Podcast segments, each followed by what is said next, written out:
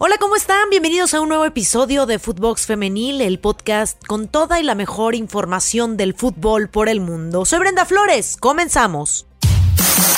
Footbox Femenil, un podcast con las expertas del fútbol femenino, exclusivo de Footbox. Katy Killer vuelve a escena. La doble jornada fue oportunidad para que varias delanteras de la Liga MX femenil pudieran demostrar su poderío al frente. Katy Martínez no fue la excepción con el América y apareció con doblete en la victoria 4 por 1 sobre San Luis. Cuando entré a la, cancha sabía que, que, el equipo necesitaba llevar, llevarse los tres puntos. Era un empate el que no nos ayudaba para nada y me enfoqué en dar mi, mi mejor esfuerzo, en trabajar para el equipo. Ushena Kanu hace historia.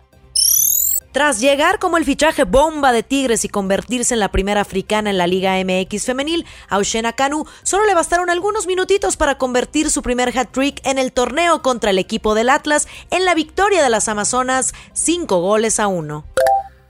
Bueno, primero que nada, reconocer el esfuerzo de todo el equipo, gran trabajo individual puesto en beneficio de lo colectivo.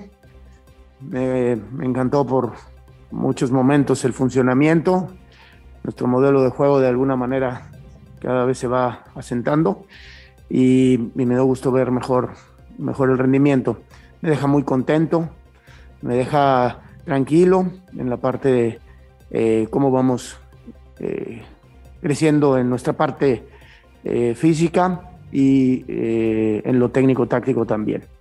Y pues la verdad no sé qué tanto estén practicando sus bailes, pero eh, bueno, para mí es, es parte de la, de la, emoción y pues me da muchísimo gusto que puedan, que puedan eh, llevarlos a cabo, ¿verdad? Quiere decir que están logrando los goles. Muy satisfecho, muy, muy tranquilo, Obvio, siempre hay detalles que podemos eh, ir puliendo, ¿verdad? Y que nos vayan haciendo crecer en la medida que va avanzando el campeonato. Y sí, hay un gran grupo, eh, siempre con un gran espíritu colectivo y, me da mucho gusto que lo reflejan dentro de la cancha.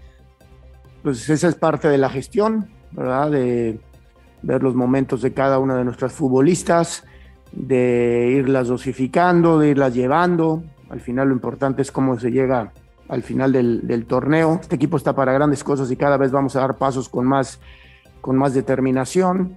Y bueno, es generar una competencia interna y esa parte, en esa parte, entre esa parte de profesionalización y cada una de nuestras futbolistas va, va a ir entendiendo va, o tendrá que ir entendiendo que eh, la competencia interna nos demandará quiénes son los que tendrán que estar participando cada fin de semana, en el entendido de que se, hace planeación para cada uno de los partidos que se van a jugar, dependiendo de las cualidades también del rival. Bien lo, bien lo dices, es una jugadora con una gran calidad, un gran temperamento, extraordinario carácter, siempre intenta poner el, el 100, tanto en las prácticas como en, como en los partidos y bueno, yo entiendo perfecto que de repente se frustre cuando no encuentra la, eh, la posibilidad de, marcar, pero también hace un gran trabajo colectivo, no solamente en la parte ofensiva, sino en, en sus ayudas, en, el orden que, que nos da cuando se pierde la pelota y que nos ayuda y en recuperación. Así que bueno, yo tranquilo con el funcionamiento de ella. Obviamente siempre estamos hablando con, con ella y, y orientándola esa parte de, tranquilidad. Para mí es, no me importa quién haga los goles, a mí lo que me importa es el cómo trabaja el equipo en la parte colectiva y que se vea eh, una idea de juego. Y esa la reflejamos perfectamente. Cada día el equipo juega mejor y cada día lo va a ir haciendo mejor porque está eh, mejorando en sus calidades físicas, técnicas y tácticas. Eh, buenas noches. Bueno, sí, en, la última jugada antes de, su cambio, eh, ahí tiene un pisotón, ¿verdad? Y, y, ahí le, lastimó y pues obviamente con el frío un poco su dedo, pero está bien. Eh, ¿Cómo felicitarla? Bueno, simplemente eh, reconocerle, ¿no? El, el, esfuerzo, reconocerle que está en la zona que debe estar, que está pisando el área como, como se lo pedimos, en las zonas que que puede hacer, puede hacer daño y, por fortuna, eh, vuelvo a repetir, eh, su funcionamiento individual eh, fue benéfico para la parte colectiva. Otros resultados de la jornada 4. Necaxa no pudo con Chivas al ser derrotadas tres goles a cero en Aguascalientes con una gran actuación de Licha Cervantes marcando tres goles. Pumas y Querétaro empataron sin goles en la ciudad de Querétaro. Goleada culé y paso merengue. En España se disputó la jornada número 19, donde el equipo azulgrana no quita el pie del acelerador tras golear 4 por 0 al cuadro del Betis con tres goles de Asisato Shola en menos de 30 minutos de partido. El Barcelona continúa con paso perfecto, 18 victorias en 18 partidos. El conjunto del Real Madrid también concretó una victoria redonda tras vencer tres goles a uno al cuadro del Sevilla. La mexicana Kenty Robles fue titular en el encuentro y salió de cambio al minuto 86. Con esta victoria, las jugadoras de la Casa Blanca escalan hasta la séptima posición en la tabla. Cierre de mercado en Europa. Son las últimas horas del mercado de fichajes en el fútbol europeo y nuestra compañera Milena Jimón nos da un panorama de lo más destacado que tuvimos en este mercado y lo que se viene para este último día. Hola, hola, ¿cómo les va? Acá Milena Jimón y el día de hoy quisimos hacer, eh, a propósito del cierre del mercado de pases en España, referencia a lo que ha ocurrido en esta temporada, porque el fútbol femenino sigue creciendo a lo largo y ancho del mundo se ve reflejado, por supuesto, en los niveles, en los equipos, eh, donde además han captado la atención de muchos fanáticos más. También se ve esto reflejado en la venta de tickets eh, y también un ejemplo va a ser la Champions que se va a disputar a, casa llena en el Camp Nou el próximo mes de marzo, donde el Barcelona recibe el Real Madrid. Pero además, el viernes pasado por la tarde, el Real Madrid anunció el fichaje más caro de la historia del fútbol español. Se trata de Sofía Svava, una jugadora que su posición natural es lateral derecha, pero también puede jugar de extremo y llega proveniente del Wolfsburgo de Alemania. Esto a cambio de 80.000 euros, sí. La cifra por ahí es pírrica al lado de lo que son las transferencias del mercado de pase de hombres, pero para el fútbol español es una cifra astronómica. Esta suma superó entonces los 60.000 euros que había pagado el Betis al Atlético de Madrid en el 2020 por Ángela Sosa. Sin embargo, ya sabemos que está muy lejos del fichaje más caro de la historia del mundo, eh, de la que también se vio involucrado el Wolfsburgo, quien le vendió al Chelsea de Inglaterra a Perrin Hardell por 350.000 euros. Y así, cerrando el día de hoy la ventana de fichajes en el mercado de invierno, hasta el momento, los 16 clubes que componen la máxima categoría informaron que fueron 27 los fichajes los que se hicieron en esta ventana y siendo el Madrid Club de Fútbol que más incorporaciones realizó con un total de 6, además del Athletic Club Bilbao, a la vez Barcelona y Villarreal, los únicos equipos que no quisieron fichar en esta ventana, por lo cual ya sabemos que va a ser un total entonces de esas 27 jugadoras que van a estar vistiendo camisetas en el fútbol español.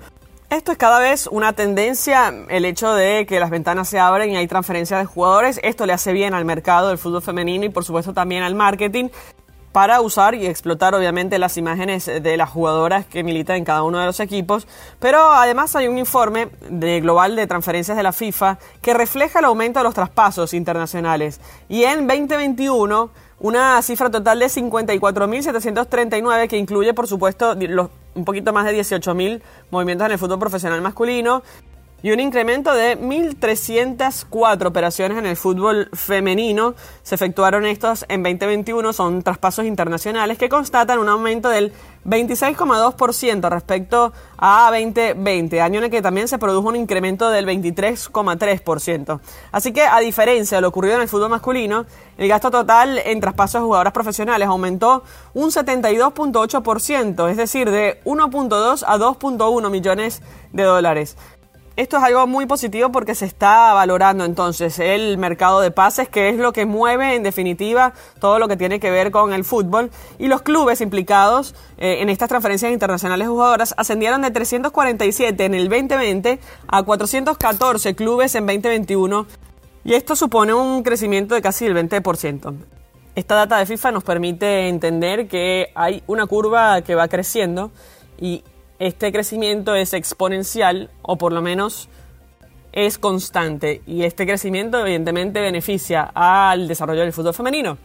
Esto ha sido todo por hoy, recordándoles que nos pueden escuchar eh, todos los días aquí en Footbox Femenil y nosotros estaremos en una próxima oportunidad hablándoles del mercado europeo y todo lo que sucede en el fútbol internacional femenino. Charlín Corral en modo imparable. Para el debut de la jornada 5, Pachuca derrotó tres goles a uno a las Diablitas Rojas del Toluca en el estadio Nemesio 10. Charlín Corral vuelve a ser determinante una jornada más, tras marcar al minuto 9 y al minuto 60 de partido, para así darle el liderato del torneo al conjunto de la Bella Airosa. Pachuca suma 12 puntos de 15 posibles, 7 goles para Charlín en fechas. Lista la quinta jornada de lunes. Para el cierre de la fecha, Atlas se mide al cuadro de Puebla. El equipo de Atlas suma cuatro victorias seguidas en liga sobre las poblanas. América recibe a Necaxa en el Estadio Azteca. Las actuales campeonas de la Liga MX femenil, las Rayadas de Monterrey, viajan para enfrentar al equipo de Juárez. Chivas y Cruz Azul se verán las caras en uno de los duelos más interesantes de la jornada. León recibe al cuadro de Querétaro. Pumas hace lo propio con Santos. Mazatlán y Atlético San Luis buscarán eh, acomodar lugar las tres unidades y Cholas de Tijuana reciben a un equipo de Tigres al cual nunca han podido derrotar para el cierre de la jornada 5. Alison González de fiesta. La nueva delantera de las Águilas del América y uno de los mejores fichajes en este mercado de pases en la liga, Alison González, el día de hoy cumple 20 años de edad. En los seis torneos que defendió la camiseta rojinegra, Alison marcó 76 tantos, siendo uno de los prospectos más interesantes de toda la liga femenil. Se espera que junto a Sara Lubert y Katy Martínez forme un ataque de ensueño. Atlas sonríe por la mínima. Con gol de Carla García al minuto 68 del encuentro, el conjunto de Atlas consigue su segunda victoria del torneo. Atlas venía de una dolorosa goliza en contra de Tigres. El equipo de Puebla sigue con el pie izquierdo en la liga tras consumar su cuarta derrota en cinco partidos. Con este resultado, Atlas queda en la cuarta posición a la espera que se disputen el resto de encuentros y Puebla es el último equipo de la tabla con un punto de 15 posibles. Escuchemos a José Rosales, técnico de las rojinegras pues lo que le puede hacer a la afición que esté tranquila, ¿no? O sea, al final queda mucho torneo por, por, por jugar y que pues, el equipo será protagonista, eso no tengan duda. Hoy no tuvimos un buen partido, pero sé que con trabajo y con mucha humildad y con mucha responsabilidad, este equipo estará en los lugares que, que corresponde y por supuesto, ¿no? Que, que, yo entiendo los anteriores torneos donde se, se competía de igual a igual. Eh, no quiere decir que hoy no se, no se compitió de igual. Hoy simplemente buscamos eh, tácticamente mover un poquito el equipo, eh, el buscarlos eh, dónde ser vulnerable al equipo rival y bueno, nos estaba saliendo por un lapso. La afición puede estar tranquila, ¿no? El equipo jugará bien al fútbol, de eso no tengo dudas. Bueno, la, la, fórmula para mí es trabajar, o sea, no, no, no, no, no existe otra fórmula. Tenemos que seguir trabajando, me queda muy claro que tengo muy pocos días. pues la motivación está día a día, ¿no? Tiene que estar ahí y mentalmente, mentalmente ya deben de entender que pues eh, lo, lo, único lindo del fútbol es que la revancha la tenemos en tres días, ¿no? O sea, tenemos una nueva posibilidad, una nueva oportunidad de seguir, de seguir sumando, de seguir trabajando y, que nos, da nos brinda la oportunidad de, de, mentalmente, creo que un triunfo eh, en casa sería positivo y, volver a, a, reactivarnos y anímicamente estar fuertes para lo que resta del torneo. Nuestro modelo es seguir atacando, buscar lastimar al rival, eh, ese juego de, asociación, de posesión larga, de, estar siempre disponible para, para, buscar hacerle daño al rival. Y pues lo, eso, en eso sí tienes razón, ¿no? Eh, en una parte, pues también el rival cuenta, ¿no? Y el rival también en, lapsos te hace sufrir, ¿no? Tienes, tienes, que, sabíamos que íbamos a sufrir por lapsos, pero que también podemos hacer daño, ¿no? Nuestro volumen de juego no lo hicimos o no lo sostuvimos por más tiempo. Como tú lo mencionas, yo haciendo una retro ahorita con mi cuerpo técnico, veíamos que, que tuvimos 20, 25 minutos muy buenos con posesiones. Y no olviden escucharnos en Spotify, califíquenos con 5 estrellas, síganos en nuestras cuentas personales, arroba BrendaFlowersR, y pueden encontrar a Footbox en todas las redes sociales. Escríbanos. Hasta la próxima. Footbox Femenil, podcast exclusivo de Footbox.